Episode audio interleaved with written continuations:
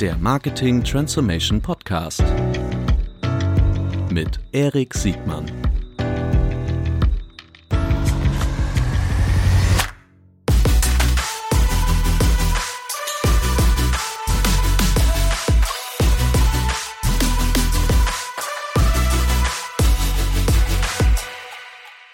Herzlich willkommen zum Marketing Transformation Podcast. Die erste Folge im Jahr 2020 mit einem Stammgast, unser erster Stammgast, Philipp Werner. Herzlich willkommen, Philipp.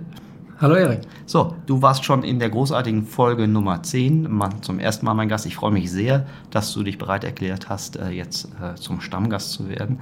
Wir wollen nämlich heute ein Themen-Special machen. Ganz kurz nochmal zu dir. Du bist CMO von Project A. Project A aus meiner Sicht einer der schlausten Investoren, insbesondere im Bereich Marketing und BI. Und ihr seid ja nicht nur im frühphasigen Bereich unterwegs, sondern ihr habt ja auch mit erwachsenen Unternehmen zu tun, mit denen ihr, wo ihr gemeinsam mit Private Equity Investoren äh, einsteigt und ihr seid im B2C als auch im B2B unterwegs. Richtig? Ganz genau. Sehr gut. Und das soll heute auch unser, unser Team-Special werden, B2B, äh, das Zusammenspiel von Marketing und Sales, die Bedeutung überhaupt von B2B-Marketing und, und, und Sales. Ähm, ihr habt da diverse äh, äh, Portfolio-Companies, habt ihr schon durchaus Erfahrung gemacht und äh, du denkst da viel drüber nach und äh, hast auch eine gewisse Erfahrung gesammelt. Äh, was reißt dich denn so besonders an diesem Thema B2B, Marketing und Sales? Genau, also erstmal war es, glaube ich, ein Stück weit eine Notwendigkeit, weil unser Portfolio sich in den letzten zwei Jahren zu nahezu 50 Prozent B2B-Companies ähm, hinentwickelt hat. Und wir haben ja als Operational VC immer den Anspruch, all unsere Portfoliounternehmen operativ unterstützen zu können. Das heißt, wir haben diese Kompetenz im B2B-Marketing auch aufbauen müssen innerhalb der letzten zwei, zweieinhalb Jahre. Ähm, wir haben einige B2B-Unternehmen, die man vielleicht auch kennt im Portfolio, irgendwie in Spryker, Überall, aber auch ein Sender, Dixa. Ähm, das sind alles Unternehmen, bei denen wir den Anspruch hatten, denen signifikant helfen zu können. Hm, auch neue, so Comtravo und so, äh, das ist ja auch vor allen Dingen ein B2B-Thema. Ganz genau. Vielleicht ganz kurz für alle, die jetzt denken, oh, B2B ist ja gar nicht so mein Home-Turf, ich bin ja eigentlich äh, ein leidenschaftlicher äh, B2Cler. Ähm, äh, ich würde das nicht abschalten, denn ich habe festgestellt, dass man im B2B äh, sehr viel lernen kann über Prozesse, die auch für B2C relevant sein können, nämlich immer dort, wo Entscheidungswege besonders lang sein können, mehrere Entscheider involviert sind und zum Beispiel auch besonders hohe Transaktionswerte oder Kundenwerte generiert werden müssen. Äh, da glaube ich, kann die Lernrichtung auch aus dem B2B ins B2C äh, reingehen. Absolut. Vielleicht, vielleicht ganz kurz so als Einleitung. Du sagtest, ähm, ihr habt B2B-Marketing und Sales auch lernen müssen. Eure, die meisten eurer Companies, habe ich verstanden, sind ja äh, noch gar nicht so wahnsinnig alt. Das heißt, die haben auch kein Legacy-Problem. Äh, in meiner Praxis ist das so, dass viele der B2Bler eigentlich überhaupt mal die Schönheit von Digitalmarketing lernen müssen und dass das so naja, es gibt auch Gründe zu, ne? Die Bedeutung von Digitalmarketing, eben wenn du ein etablierter Player bist, ist ja, die ist sicherlich wichtig, aber es ist jetzt nicht so, dass die gar nicht mehr existieren können, was ja im B2C mhm. nicht mehr so ist. Ne? Da kann man, glaube ich, fairnesshalber sagen, wenn du da, wenn nicht zufällig ein Monopol hast, ähm, äh, und du beherrschst Digitalmarketing für Endkonsumenten nicht, dann bist du auch raus aus dem Spiel. Ja. Wenn du ein gutes Produkt hast, äh, langjährige Kundenbeziehungen, dann kannst du eigentlich auch mit Messestand und ein paar Prospekten ja. und einem guten, einer guten Vertriebsarbeit eigentlich ganz gut existieren. Auf verhältnismäßig großer Margenebene. Das ist dann nochmal ganz, ganz wichtige Rahmenbedingung. Äh, das dreht sich aber jetzt so ein bisschen. Und gerade bei der, in der Welt der, der B2B-Herausforderer, die nutzen ja schon das Playbook, was durchaus auch schon viele Anlehnungen aus dem, aus dem B2C hat, richtig? Absolut. Und ich glaube, Legacy haben wir in der Regel ganz selten in unseren Portfoliounternehmen. Das ist dann eher schon, was wir dann als Legacy, Legacy bezeichnen würden, wenn man dann irgendwie nach zwei Jahren mal sein Sales CRM äh, wechselt. Aber das ist, glaube ich, andere zeitliche Dimensionen als die, die du jetzt anspielst. Auf ja, du anspielst. Ja, absolut. Die, ähm, was sind denn so die, die größten strukturellen Unterschiede, die du schon ausgemacht hast zwischen, ähm, zwischen B2C und B2B? Ja, du hast gerade schon ein paar angerissen. Also ich mhm. glaube, ähm, erstmal muss man sich vor Augen führen, dass man im B2B-Marketing eigentlich in der Regel Sales vorbereitend agiert. Das heißt, ähm, der tatsächliche Kauf wird meistens gar nicht durch das Marketing induziert, ähm, zumindest nicht final, sondern meistens durch Sales. Das heißt, Marketing agiert in der Art, dass man ähm, ein Interesse irgendwie weckt oder vielleicht auch einfach nur ein bestehendes Interesse de-anonymisiert. Das heißt, dass man ähm, dem Sales-Team eigentlich einen Kontakt zur Verfügung stellt, der schon aufgewärmt ist ähm, den das Sales-Team dann äh, anrufen, besuchen oder sonst was kann. Ich glaube, das ist ein, ein, ganz wesentlicher Unterschied. wenn man aus dem B2C-Marketing kommt, dann geht man, bei den meisten Produkten ist ja das Ziel eigentlich der Purchase. Mhm. Ähm, also das ist ein ganz wesentlicher Unterschied. Ähm, einen anderen hast du auch angesprochen, und zwar die langen Entscheidungszyklen. Mhm. Ähm, also je nach Produkt, was man im B2B verkauft, sind die, die Sales Cycles sehr, sehr lang ähm, und eben auch dass man verschiedene Micro-Conversions hat, auf die man eigentlich optimiert.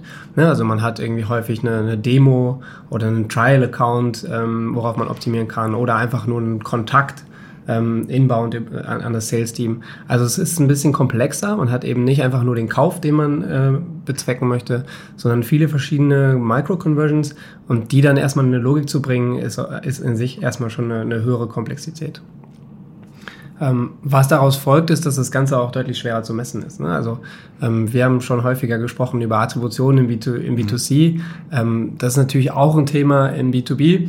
Ähm, aber wenn, wenn man mehrere Entscheider in der, im Entscheidungsprozess, also so ein, so ein Buying Committee irgendwie hat, dann ist es natürlich viel schwieriger noch, ähm, das zu tracken. Also häufig ist es so, dass irgendjemand ähm, vielleicht mal eine erste Micro-Conversion macht, sich ein White Paper runterlädt oder ähnliches.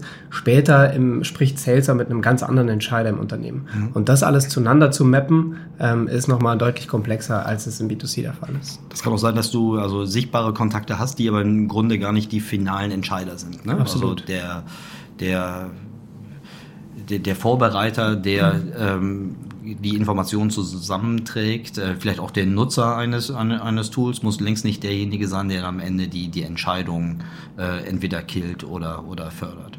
Ganz genau. Und das wäre auch gleich ein weiterer Unterschied.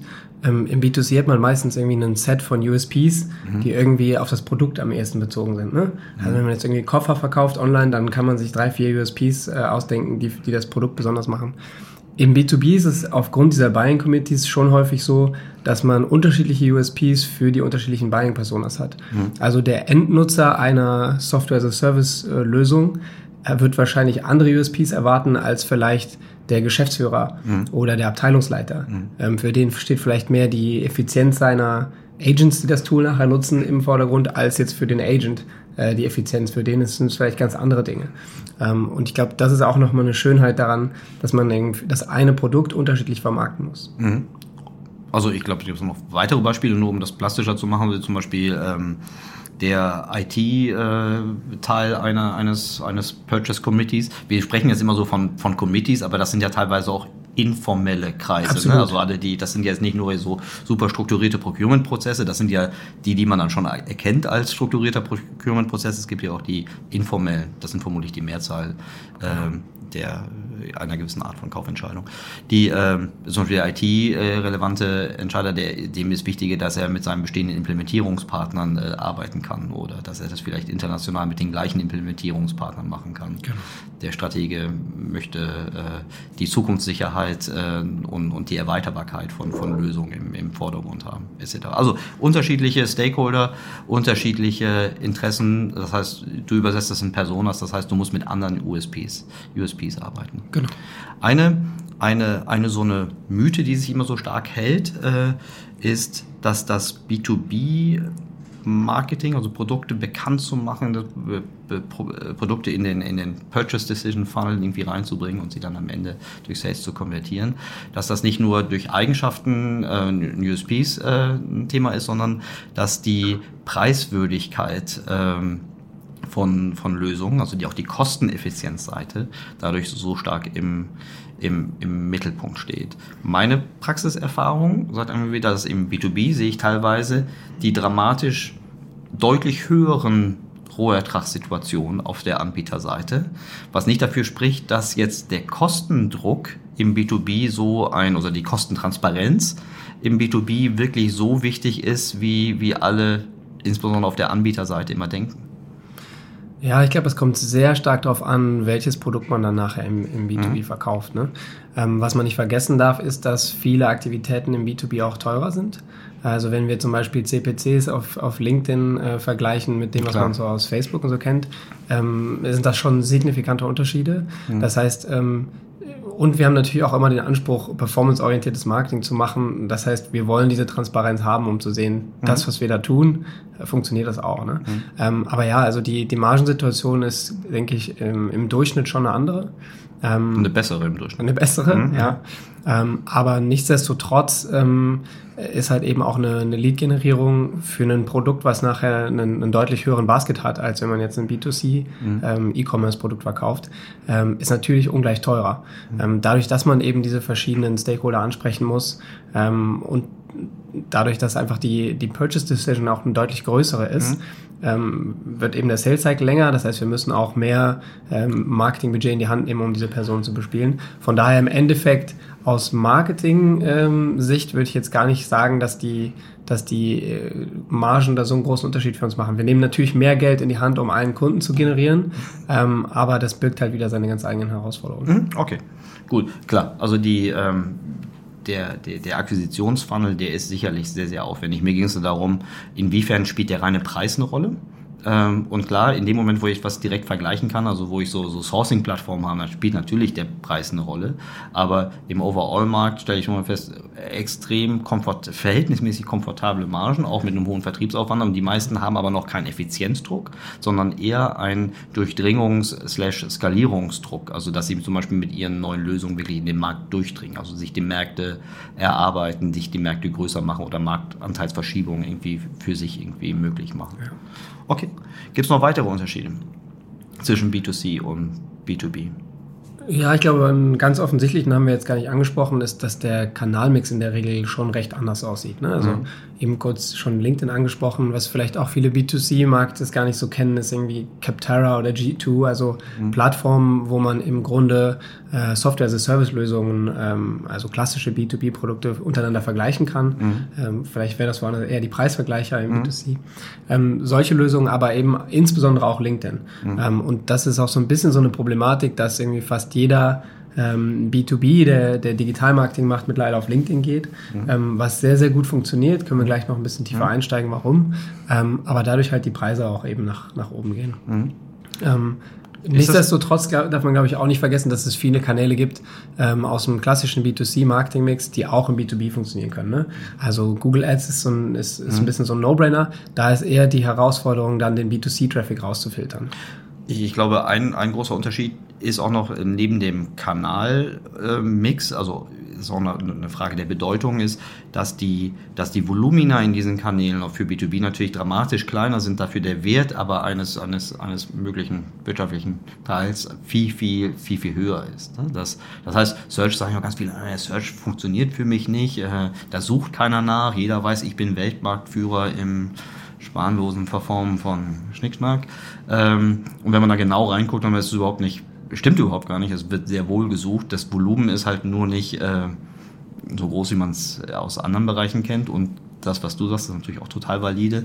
Es gibt halt deutlich mehr Störgeräusche drin, die aus dem B2C oder sonst woher kommen. Ne? Also nicht, nicht jede Suchanfrage ist aber in der B2C-Welt auch nicht so. Nicht jede Suchanfrage hat gleich einen transaktionalen Hintergrund, sondern ganz viele sind auch sagen wir erstmal informativ. Ja, absolut. Und dann hängt es auch wieder stark daran, was du für ein Produkt verkaufst. Ne? Also wenn du jetzt wie unser Portfoliounternehmen Dixa ähm, eine Customer Service Lösung verkaufst, also die sind ein Zendesk-Herausforderer, mhm. da gibt es ja schon relevanten Search-Traffic nach. Da musst du ein bisschen aufpassen, dass der halt, dass du halt nicht den B2C-Traffic auch abfischst. Mhm. Aber wenn du jetzt Micropsy bist aus unserem Portfolio, die ähm, so eine Robotics-Lösung verkaufen, ja, da ist schon deutlich weniger Search-Traffic ähm, drauf, der, der jetzt relevant wäre. Ne? Das mhm. sind dann eher so Researcher, die jetzt das Thema spannend finden oder sich damit auseinandersetzen, die danach suchen. Mhm. Das heißt, da hast du wirklich wenig Traffic, der jetzt äh, auch nur ansatzweise einen Purchase Intent hat. Ne? Mhm. Da funktioniert dann, funktioniert dann Google Ads schon eher weniger. Aber was ich eigentlich sagen wollte, ist, dass ähm, einige ähm, typische B2C-Instrumente halt auch sehr, sehr gut funktionieren. Ein Retargeting zum Beispiel ist natürlich mhm. ganz klar auch was, was wir im B2B machen.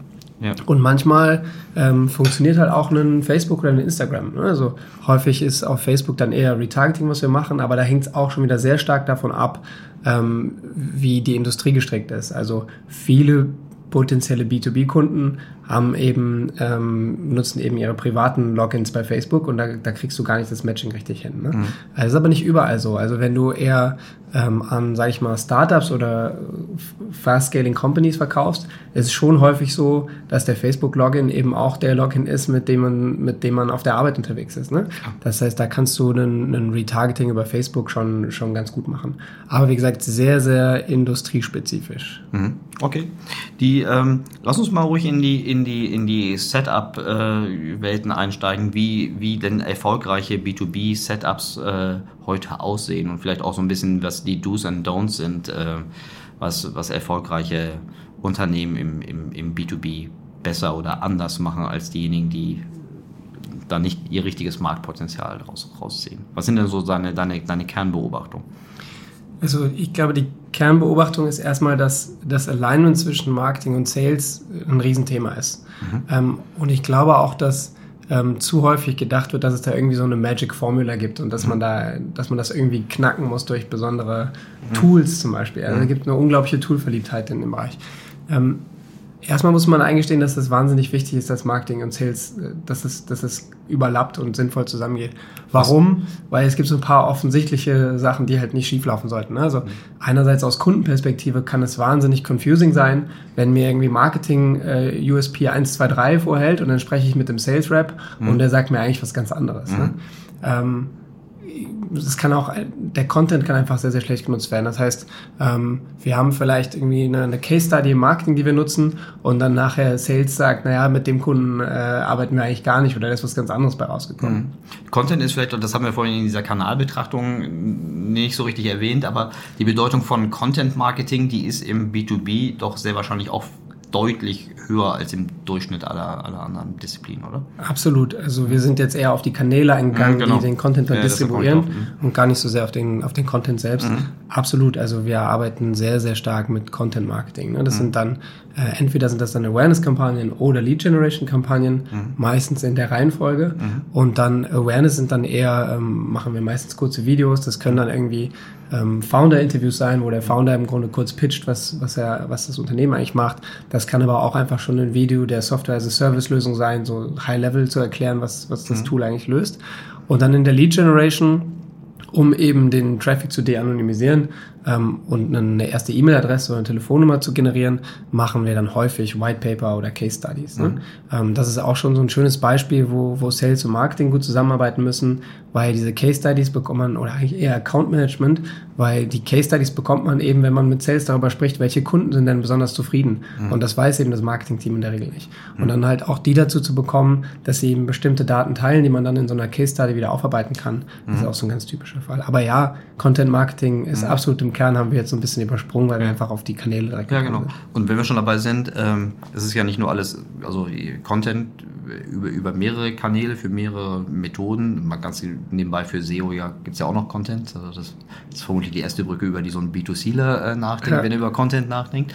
Die, äh, es ist ja nicht nur über alle Kanäle, sondern es ist ja auch ein großer Offline-Online- Mix vorhanden. Ne? Also äh, viele machen ja auch wirkliche Weltveranstaltungen, wo dann ähnlich, ich kam jetzt drauf wegen deiner die Founder-Kommunikation, ne? wenn ja dann oft, das ist dann so im Mid- und Lower Funnel sehr oft, ne? dass dann Konferenzen gemacht werden, wirklicher Austausch, äh, der Content also wirklich vollkommen durchlässig über alle möglichen äh, Plattformen, äh, egal ob sie digital oder analog sind, irgendwie auch verteilt wird. Ne? Ja, das ist gut, dass du es erwähnst, das habe ich mhm. so ein bisschen übersprungen, ja. dass es natürlich auch ganz klassische Offline-Marketing-Instrumente gibt im mhm. B2B, die man aus dem B2C nicht kennt. Ne? Mhm. Also Messen oder dass man so ähm, irgendwie ein Breakfast macht oder so, wo man dann halt Kunden einlädt, aber auch Prospects und die mhm. dann idealerweise miteinander sprechen über das Produkt, ähm, solche Dinge. Ich glaube aber auch da ist, ist unser Anspruch, dass man dann so Messen zum Beispiel durch digitale Marketingmaßnahmen begleiten kann. Ne? Also mhm. man kann sehr, sehr schön ähm, Hyper-Local Targeting machen, äh, mhm. um eine Messe drumherum. Mhm. Man kann auch die CPCs höher setzen für, für das relevante Keyword-Set mhm. um eine Messe drumherum, also solche Sachen und dann halt ein sauberes CRM hinten dran, ähm, die Leads, die man dort generiert, sauber zu vertaggen, damit das eben auch entsprechend im Sales-CRM ankommt. Also all das ähm, ist auf jeden Fall eine, eine weitere äh, spezifische Besonderheit des, des B2B. Mhm, gut. Und ich, will, ich würde das noch ergänzen, im B2C machen wir es ja nur nicht, weil es in den meisten B2C-Cases sich einfach nicht rechnet, weil der zu generierende Deckungsbeitrag pro neu gewonnenen Kunden nicht so hoch ist, dass ich das jetzt für jeden Prospect irgendwie ein Frühstück schmeißen kann. Ja, Wenn nicht. ich aber Staubsauger für ähm, 3000 Euro das Stück verkaufe, dann kann ich auch äh, physische Welt-Nahkampf-Kontakt äh, haben. So, okay, verstehe schon. Sehr gut. Ähm, dann, also du sagtest, das, das wesentliche äh, Alignment zwischen, zwischen Sales und, und Marketing als ersten Punkt. Genau, wir, wir haben jetzt so zwei Gründe, glaube ich, genannt, warum mhm. das wichtig ist. Es gibt noch ein paar, paar sehr offensichtliche. Ähm, man muss zum Beispiel aufpassen, dass Sales Reps nicht so incentiviert sind, dass sie selber anfangen zu prospecten. Mhm. Äh, das kann gewünscht sein, ähm, aber dann, auch dann sollte das natürlich in Abstimmung mit dem Marketing passieren. Ähm, wenn die Abstimmung ähm, zwischen Marketing und Sales nicht optimal ist, dann gehen häufig auch Leads einfach verloren in der Pipeline. Oder es gibt Duplikate und man, und man ruft den Kunden, den gleichen potenziellen Kunden zweimal an. Mhm. Solche Dinge würde man natürlich idealerweise vermeiden. Ähm, und auch hinten raus, also ähm, wenn man irgendwie kein sauberes CRM hat für Bestandskunden, ähm, was mit dem Key Account Management abgestimmt ist, dann hat man irgendwie auch eine, ein höheres Churn-Risiko. Ne? Also man hat vielleicht vorne heraus Sachen versprochen, die dann hinten, nicht, hinten raus nicht eingehalten werden. All diese Dinge, die so relativ äh, offensichtlich ist, wenn man, wenn man fünf Minuten drüber nachdenkt, ähm, die gilt es natürlich zu vermeiden, äh, indem man Marketing und Sales zueinander bringt. Mhm. Ähm, die Incentivierung, die hast du jetzt gerade im Zusammenhang des, des, des Sales Rep angesprochen, die kann aber jetzt auch zum Beispiel auf Seiten der Marketingseite richtig oder falsch gemacht werden. Ne? Ich kann jetzt als Incentivierung zum Beispiel äh, haben, dass ich einfach nur ein, ein Volumen an, an, an, an, an Leads, äh, die wie auch immer vorqualifiziert sind, dran lande äh, und kann man sagen, okay, ab jetzt euer Problem und wir alle wissen ja, dass je nach Kanalen, je nach Gewinnungsmethode, die Qualität von Leads ja dramatisch um, also um, um Faktor 10 und größer irgendwie wirklich abweichen kann. Was kann ich da auf der Incentivierung tun, damit, damit solche Fehlsteuerungen nicht, nicht passieren? Ja, das ist ein sehr schwieriges Thema. Also, das ist natürlich vollkommen recht. Ich glaube, jeder halbwegs gute Marketingmanager kann dir eine Fülle an Leads ran mhm. schaffen. Ob die dann konvertieren, ist nochmal eine andere Frage. Ähm, da gibt es unterschiedliche Herangehensweisen. Was wir ganz gerne machen, ist, dass man eben monatliche Ziele setzt für Marketing und Sales gemeinsam mhm. und die dann runterbricht in die verschiedenen Teams. Aber erstmal müssen alle ähm, an ein gleiches Ziel heranarbeiten. Mhm. Das ist normalerweise ein, ein Umsatzziel. Mhm. Ähm, und das finde ich auch ganz wichtig, dass man auch das Marketing an dieses Umsatzziel bindet. Ja, das heißt, man bringt eben nicht nur eine, eine, hohe Anzahl an Leads rein, sondern man muss eben gleichzeitig auch gucken, wie konvertieren die durch. Das ist natürlich jetzt auch nochmal eine Frage, wie lang der Sales Cycle ist, aber mhm. ähm, grundsätzlich ist es, glaube ich, sehr, sehr gefährlich, einfach nur auf eine Anzahl an Leads zu optimieren oder auf eine Effizienz, äh, sage ich mal, ein Cost per Lead, ähm, ohne hinten rauszuschauen, wie gut die konvertieren. Das kann man jetzt entweder machen, indem man einfach zusätzlich äh, an die Incentivierung die Conversion Rate von Marketing Qualified to Sales Qualified Lead äh, bindet, dann kann man auf äh, MQLs in dem Fall optimieren. Ähm, idealerweise wäre es natürlich eigentlich eine, eine Umsatzkomponente, ähm, so dass man eben nicht äh, Gefahr läuft, mhm. ähm, eine hohe Anzahl von MQLs reinzubringen ohne Qualität. Mhm. Und es gibt ja auch, ähm, mal abgesehen davon, dass man das natürlich manipulieren kann, es gibt ja auch aus reiner Unwissenheit immer auch die Möglichkeit der, der Fehlsteuerung, wenn ich zum Beispiel als ähm, wenn ich Marketing-Leads äh, generiere, zum Beispiel gar nicht in der Lage bin zu wissen, wie die sich im, im tieferen Fall dann überhaupt entwickelt haben. Wenn ich zum Beispiel keine Predictions oder keinen kein Rückkanal habe, wie die eigentlich die Leads am Ende konvertiert haben oder auch die negativen Pfade. Ne? Wenn diese Leads nicht konvertiert haben, warum sie nicht äh, konvertiert haben. Das ist auch eine fast wertvollere Information. Ja, da hast du zwei wichtige Sachen angesprochen, finde ich. Das eine ist, dass man eben die Marketing-Kampagneninformationen auch sauber ins Sales CM durchschleift, mhm. damit man überhaupt sich in die Lage versetzt, nachher analysieren zu können, mhm. welche Marketing-Kampagne hat denn jetzt zu höherwertigen Leads geführt. Mhm. Das klingt so selbstverständlich. Mhm. Ähm, ist in der Umsetzung auch nicht furchtbar kompliziert, aber ist auch nicht im Standardset äh, mhm. ähm, drin, würde ich sagen. Äh, und das zweite ist, du hast Predictions angesprochen. Äh, wenn man aus dem B2C kommt, dann hat man natürlich gleich Vorstellungen von, von Logiken, die man gerne anwenden würde. Mhm. Meistens sind aber die Zahlen dann doch relativ klein, sodass man jetzt keine zuverlässigen Predictions machen kann, mhm. äh, was die Conversion Rate hinten raus angeht. Ähm, das ist auch der Grund, warum diese Incentivierung so ein bisschen schwierig ist. Man kann nicht immer nur hinten auf einen Contract signed optimieren. A, weil der Sales Cycle halt sehr lang ist. Mhm. Ähm, und B, weil selbst wenn du den Conversion Value nachher zurückspielst an dein Google Ads oder Facebook oder LinkedIn oder was auch immer du machst, ähm, geht auch nicht mit allen. Mhm. Selbst wenn du das tun würdest, ähm, hast du einfach so, so niedrige Zahlen, mhm. dass du gar nicht richtig darauf optimieren kannst. Das heißt, du musst eigentlich immer auf eine, auf eine Metrik optimieren, die weiter oben im Funnel ist. Mhm. Also vielleicht einfach nur einen, eine, eine Micro-Conversion, zum Beispiel einen, einen Prospect oder ein Lead, je nachdem, wie du es mhm. definiert hast. Ähm, wissend, dass es da unterschiedliche ähm, Conversion-Wahrscheinlichkeiten zum SQL und, und, und zum Contract Sign gibt. Mhm. Ähm, also das ist auch nochmal eine Komplexität, ist einfach diese deutlich niedrigere Datenmenge mhm. im B2B, äh, zumindest ähm, im Vergleich zu anderen B2C-Unternehmen, die in der gleichen Stage wären. Mhm. Okay. ich weiß nicht, wann der richtige Moment ist, dass wir einmal so, so einen idealtypischen Conversion-Funnel von oben nach unten einfach mal kurz durcherklären, weil du hast ja schon irgendwie kurz äh, MQL und SQL eingeführt, aber vielleicht müsste man es einfach mal äh, exemplarisch an einem Beispiel, wenn, wenn du magst, mal kurz den, den Funnel von oben nach unten ähm, durch, äh, durchexerzieren um so ein bisschen Gefühl zu kriegen, welche, welche nicht nur prozessualen Schritte, sondern auch organisatorischen Schritte, organisatorisch wie zum Beispiel Incentivierung haben wir schon angesprochen, ich ähm, bereitstellen muss oder verbessern muss, um, um wirklich ein, ein erfolgreiches Setup zu haben. Ja, das ist natürlich nicht ganz so einfach, weil es sehr industrie- und unternehmensspezifisch ist, aber das ist genau das, was wir machen, wenn wir anfangen, mit einem unserer neuen Portfoliounternehmen zu arbeiten. Ähm, dass wir erstmal dafür sorgen, dass die Definition und der Funnel ähm, so klar sind wie möglich, mhm. ähm, weil sonst gibt es nachher immer Streitereien, mhm. warum ist jetzt die Conversion Rate von A nach B mhm. ähm, schlecht. Also vielleicht so idealtypisch, wie man es irgendwie machen kann, gibt es in der Regel ganz am Anfang irgendwas wie einen Prospect. Mhm. Das heißt, das ist noch jemand Anonymes, das ist einfach Traffic, der vielleicht auf der Website landet. Mhm.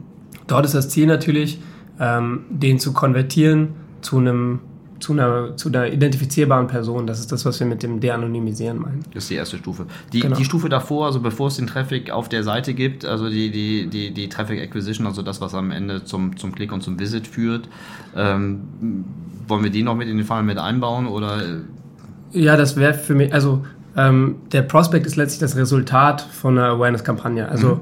wir würden schon immer Kampagnen fahren, wo zumindest mal idealerweise einen Video-View oder einen Klick bei rauskommt. Aber die kann jetzt erstmal breit sein. Die, die kann die sehr, sehr breit sein. Das genau. kommt halt darauf an, wie, wie groß dein Budget ist. Ja.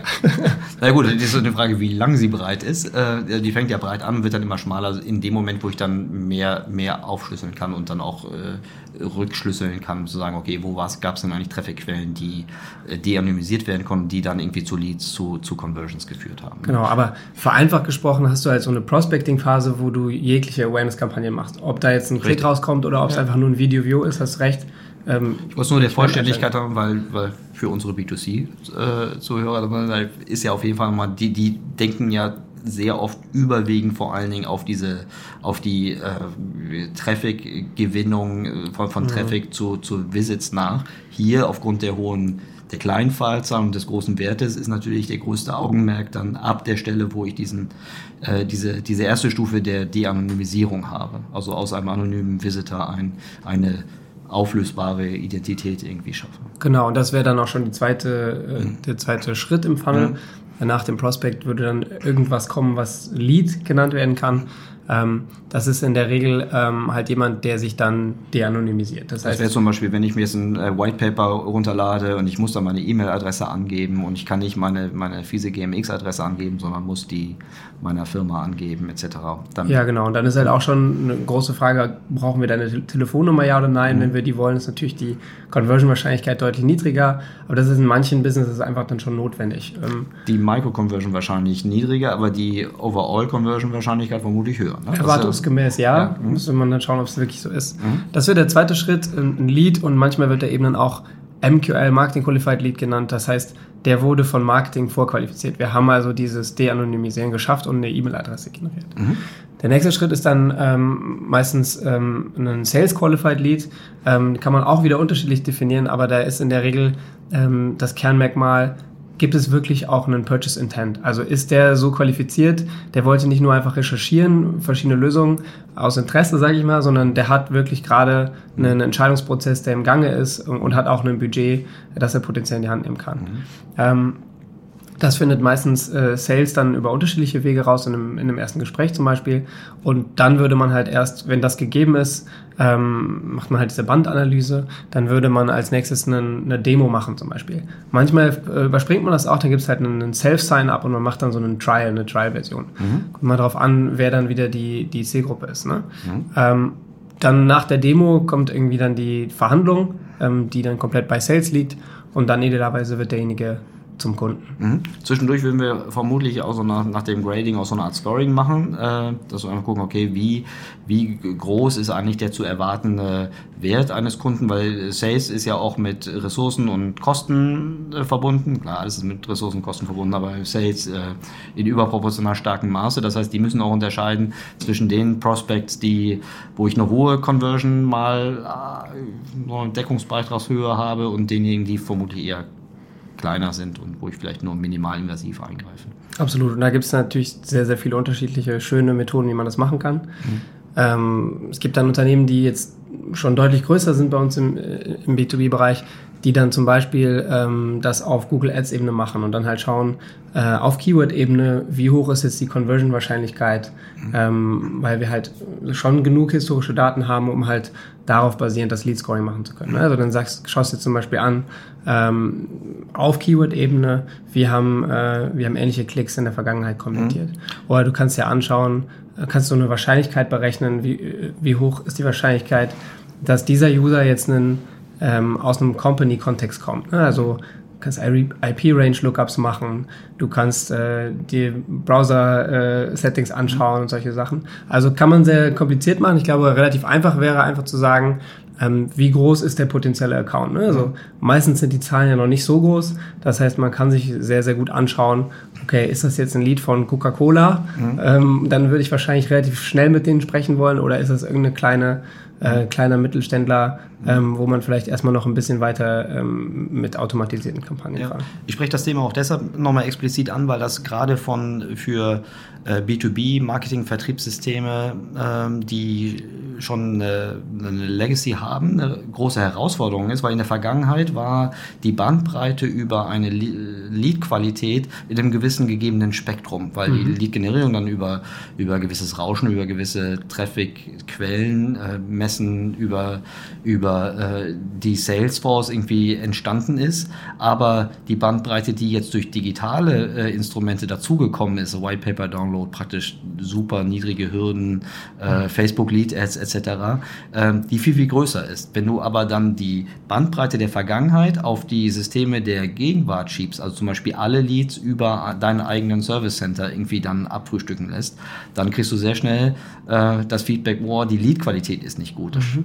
das äh, ist vermutlich dann als Resultierende auch richtig, aber die modernen Unternehmen würden ja diese Vorqualifizierung aufgrund dieser großen Bandbreite ja viel intensiver machen, indem sie entweder durch manuelle äh, Prüfprozesse, aber genau. auch durch teilautomatisierte Prozesse wie Chatbots etc. den, den wirklichen Bedarf auch nochmal abfragen, ähm, damit dann auf einmal so ein teurer Kanal wie ein eigener Service Center nicht, nicht durch vielleicht weniger qualifizierte äh, Leads irgendwie verstopft werden. Ne? Ganz genau, ja. Ich bin da jetzt direkt so reingesprungen. Also, ja, ist gut. Ich glaube, ich, ich wollte auch zeigen, die Range von, die es da gibt. Ne? Also wenn du ein großes B2B-Unternehmen ja. mit, mit signifikantem Volumen mhm. ähm, an, an Klicks und auch an Leads bist, dann kannst du da, glaube ich, äh, B2C ähnlich relativ tief reingehen. Und wenn du noch ein junges B2B-Unternehmen bist, dann machst du das wahrscheinlich erstmal manuell, was vollkommen okay ist. Ja, allein, dass du dir das Bewusstsein dafür hast. Ich sage das auch nur, weil deine Unternehmen in der Regel ja sehr, sehr, sehr, sehr frisch sind und die sind dann mit dieser, mit dieser Bandbreite geboren worden. Ja. Ähm, der Medizingerätehersteller, der schon seit 50 Jahren äh, Vertrieb macht, der kennt diese Bandbreite noch nicht, weil der sagt sich, warum sollte sich jemand mit so einem hochkomplexen medizinischen Arbeitsplatz auseinandersetzen, wenn er nicht auch wirklich kaufen kann oder mhm. ne? so. Okay. Mach ruhig, äh, lass uns ruhig äh, weitermachen in dem Funnel. Wir waren jetzt, glaube ich, beim, beim SQL stehen geblieben. Na, ich glaube, nach dem SQL habe ich schon erwähnt, dass man dann in der Regel irgendwie sowas wie eine Demo hat oder den ersten mhm. Sales Call. Ähm, die Alternative wäre, dass man so ein Self-Onboarding hat. Das wird dann immer neudeutsch Product Marketing genannt, wenn du halt im Grunde eine Art Freemium-Version oder sowas hast, wo du mhm. dich ähm, selber durchklicken kannst, wenn du eigentlich nicht mit Sales in Kontakt treten möchtest. Mhm. Ähm, kommt immer so ein bisschen auf die Buying-Persona an. Danach würde dann die äh, Verhandlung ähm, passieren und dann idealerweise wird der, wird der Kunde zum Kunde. Mhm. Und ähm, dann gibt es natürlich die klassischen Lifecycles, die dann noch hinten dran kommen. Also dann kann man potenziell irgendwann churnen und dann kann man reaktivieren und so weiter. Mhm.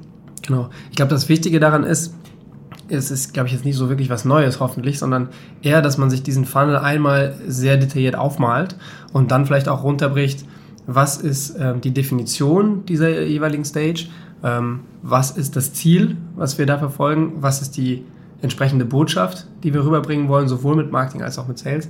Und dann, ähm, welche Aktivitäten können eigentlich Marketing, Sales, BI, Produkt in der jeweiligen Stage beitragen. Und wenn man das mal macht, dann merkt man sehr schnell, dass es eigentlich in jeder Stage, selbst beim Prospecting, für jedes Department, wenn man so denkt, ähm, immer was zu tun gibt. Mhm. Und dass es gar nicht so klassisch ist, okay, Marketing arbeitet vorne raus, macht so Prospecting und Lead Generation und dann übernimmt Sales, mhm. sondern dass das alles Hand in Hand greifen muss. Okay, und das heißt, die, diese Definition, die hilft dann auch, dass ich äh, Rollen und Rechte so verteilt habe, dass ich sie konflikt- und äh, überschneidungsfrei verstehe ich nur in dem Sinne, dass jeder seine Rolle findet in einer, in einer gewissen Kategorie und nicht zwei, zwei Departments äh, konkurrierend dasselbe machen, sondern jeder das, was er am besten kann. Richtig? Genau, also ganz praktisch musst du dir einfach überlegen, Marketing generiert da jetzt irgendeinen Lead mhm. und dann ist halt die Frage, wann übernimmt jetzt jemand aus dem Sales? Und der sollte idealerweise auch wissen, wo dieser Lead hergekommen ist. Mhm. Also das sind so ganz einfache Fragen, die in der Abbildung in so einem Sales CM dann gar nicht so trivial sind. Und vor allem, haben wir auch schon angesprochen, in der Incentivierung dann eben nicht. Also wo ist der Drop-off-Point zwischen Marketing und Sales und wer wird auf was ähm, äh, incentiviert? Okay. Die, ähm, das ist vermutlich ja auch ein lebender Organismus. Ne? Das ist etwas, was, was ständig nachgesteuert werden äh, muss, äh, wo auch mehrere Stakeholder immer an einen Tisch müssen und wo vermutlich auch die Spitze einer Organisation verstehen muss, äh, was die Abhängigkeiten und Potenziale äh, eines, eines jeweiligen Bereiches äh, sind. Absolut, vielleicht kurz, kurzer, hm? kurz zum Einhaken. Was wir gerne sehen, ist, wenn Marketing und Sales als ein Team wahrgenommen werden im, mhm. B, im B2B. Mhm. Also du hast dann häufig irgendwie einen Chief Commercial Officer, sage ich mal, und darunter mhm. hängt dann ein Head of Marketing und ein Head of Sales. Mhm. Aber im Grunde, dass es halt ein Department ist mit, mit, mit einem Ziel, auf das es gemeinsam hinarbeiten muss. Denn nur wenn das Verständnis und auch der Wissenstransfer zwischen den beiden Departments gegeben ist, kann das aus unserer Sicht zum Erfolg führen.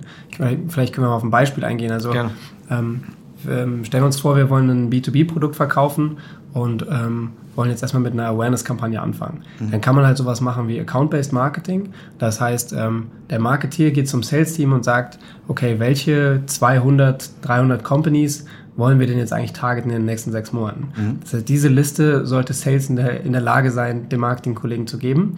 Ähm, dann kann der eine Audience anlegen, ich denke mir das jetzt aus, zum Beispiel auf LinkedIn, ähm, von diesen 200 äh, Accounts, kann dann nochmal runterbrechen, welche Job Seniority oder welchen Job Title wollen wir haben, kann dann ähm, ein entsprechendes äh, Creative erstellen, also vielleicht, äh, wir haben jetzt Awareness gesagt, also irgendeine Art Video, die vielleicht das Produkt erklärt ähm, und kann dann äh, darauf optimieren. Mhm. Ähm, dann würde er vielleicht zusätzlich oder im Anschluss eine Lead Generation Kampagne fahren mit einem mit einer Case Study. Auch da braucht er wieder Content. Ne? Also mhm. muss mit Account Management und, und den Sales-Kollegen sprechen.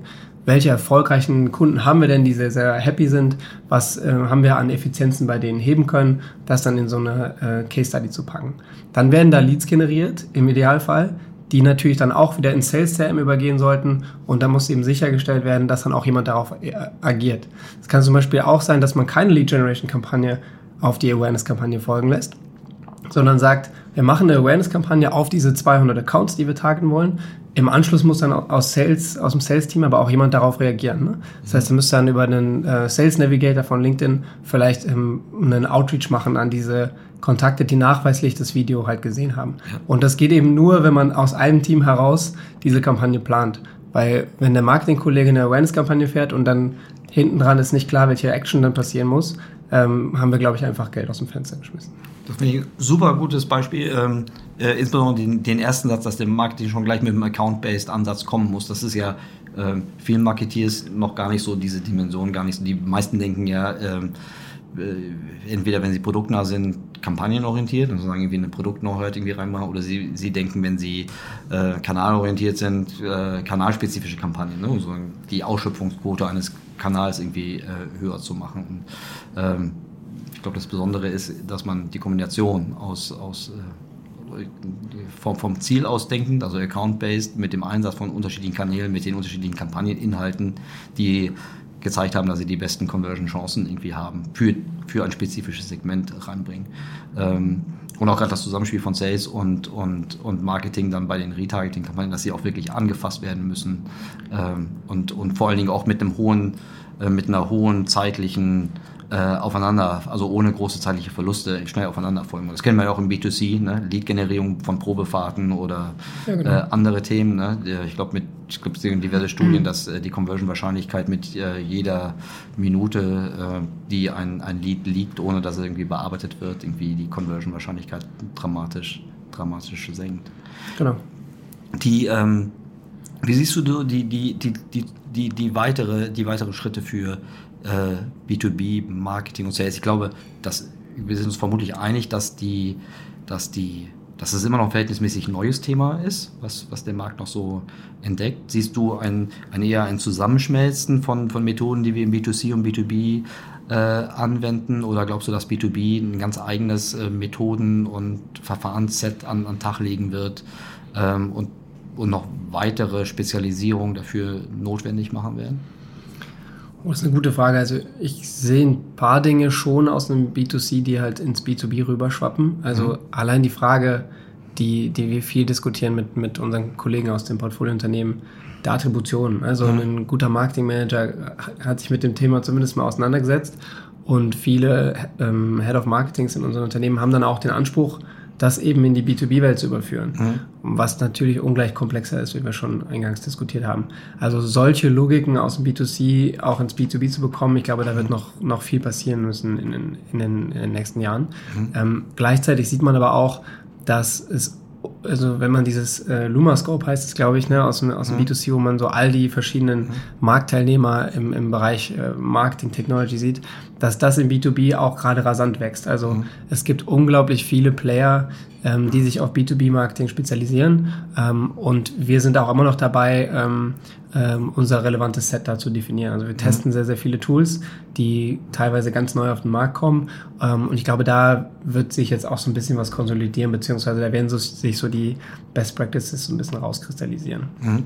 Ein weiterer Punkt, der, also das, das Retargeting, insbesondere wo Retargeting nicht mehr, nicht mehr nur volumenabhängig ist, sondern es auch Retargeting-Möglichkeiten gibt, jetzt gerade in der Google, Facebook, äh, LinkedIn-Welt, die, äh, LinkedIn kann ja das Retargeting, aber Targeting, ähm, die schon mit Fallzahl 1, also nahezu Fallzahl 1 äh, Targeting äh, funktionieren. Ich glaube, da ähm, dieses äh, Fallzahl 1 äh, Präzisionsmarketing, das wird sich vermutlich im B2B auch schneller durchsetzen, als es im B2C notwendig ist. Ja, das denke ich auch. Ja, ja und, und, was wir noch gar nicht so richtig besprochen haben, ist die ganze CRM-Logik. Ne? Mhm. Also ich glaube, ähm, mit, mit Flo Heinemann zum Beispiel auch kann man, glaube ich, sehr, sehr lange Gespräche darüber führen, warum CRM eigentlich so relevant ist im, im B2C. Und das Gleiche gilt natürlich auch im B2B.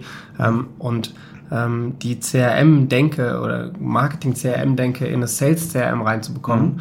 und eben die Sales-Reps zu befähigen, auch da Sequen Sequenzen zu triggern, die halt dann klassische CRM-Logik äh, folgen. Solche Dinge sind, glaube aus meiner Sicht noch ganz am Anfang, zumindest ähm, bei dem, was ich so mitbekomme. Mhm. Und da denke ich auch, dass da noch ein richtig, richtig großes Potenzial drin liegt. Mhm. Ich glaube, noch ein Thema, was man vielleicht noch ansprechen könnte, ist das Referral-Marketing. Ähm, das ist auch etwas, was mit großen Werten bei einer großen Durchdringung von, von, von Kunden und, und Produktattributen irgendwie natürlich auch äh, anders ist, weil es äh, hier wirklich was zu entdecken gibt. Ne? Also ich, die muss ich ja nicht mehr erzählen, wie, wie, wie Spotify funktioniert, aber wenn ich eine besonders interessante äh, B2B äh, Software-as-a-Service-Lösung habe, die du vielleicht noch nicht entdeckt hast, dann hörst du mir vielleicht eher zu. Und so funktioniert das ja auch messbar bei, bei Bestandskunden von, von, von B2B-Unternehmen, die äh, dann einen relevanten Beitrag zur, zur Neukundengewinnung äh, bringen, weil sie halt Referrals als Referral funktionieren. Ja, das ist ein sehr interessanter Punkt, den du machst. Ähm, B2C ist das Referral meistens ja mit einem Incentive verbunden. Mhm. Ähm, das funktioniert im B2B äh, aus meiner Erfahrung heraus sehr, sehr selten. Ist, ähm, auch, schwierig, ist auch schwierig. und, und da ist es dann eigentlich eher so, dass wir die Portfoliounternehmen dazu anhalten, ähm, das Account Management also diejenigen, die mit den Bestandskunden mhm. tatsächlich arbeiten im Sales, ähm, die zu incentivieren, ähm, auch Prospecting zu betreiben. Mhm. Mit der einfachen Frage, kennen Sie andere Unternehmen oder Kollegen aus anderen Unternehmen, die auch von unserer Lösung profitieren würden? Ja. Und meistens ähm, kriegt man dann eine sehr gute Antwort. Ja. Ähm, vor allem, weil die Kunden halt nicht so motiviert, also nicht finanziell motiviert sind, indem sie jetzt einen Referral machen, sondern einfach, wenn sie mit irgendwas zufrieden sind, auch, auch gerne das eben weiterempfehlen, weil sie halt als äh, als Experten oder als Testimonial, äh, Testimonial ja. gerne wahrgenommen werden. Ja. Also ähm, Referral funktioniert im, im B2B erfahrungsgemäß auch sehr gut, nur halt mit einer anderen, anderen Logik, dass das Incentive eben nicht finanzieller Natur ist, sondern eher so eine Reputation, äh, Reputationsaspekt hat. Ja, großartig.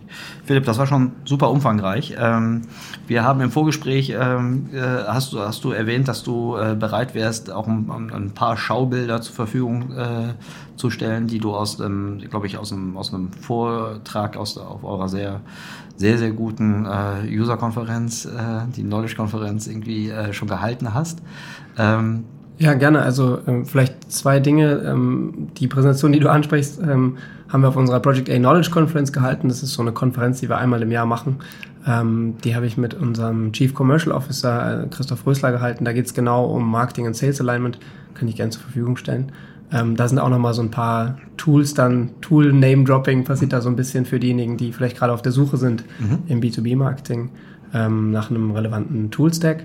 Ähm, das zweite ist vielleicht noch ein kurzer Hinweis auf unseren eigenen Podcast von Project A. Da habe ich vor ein paar Monaten mal mit Björn Suit ähm, mhm. von der Think3 aus, aus Hamburg über B2B-Marketing gesprochen. Das war auch ein sehr, sehr spannendes Gespräch.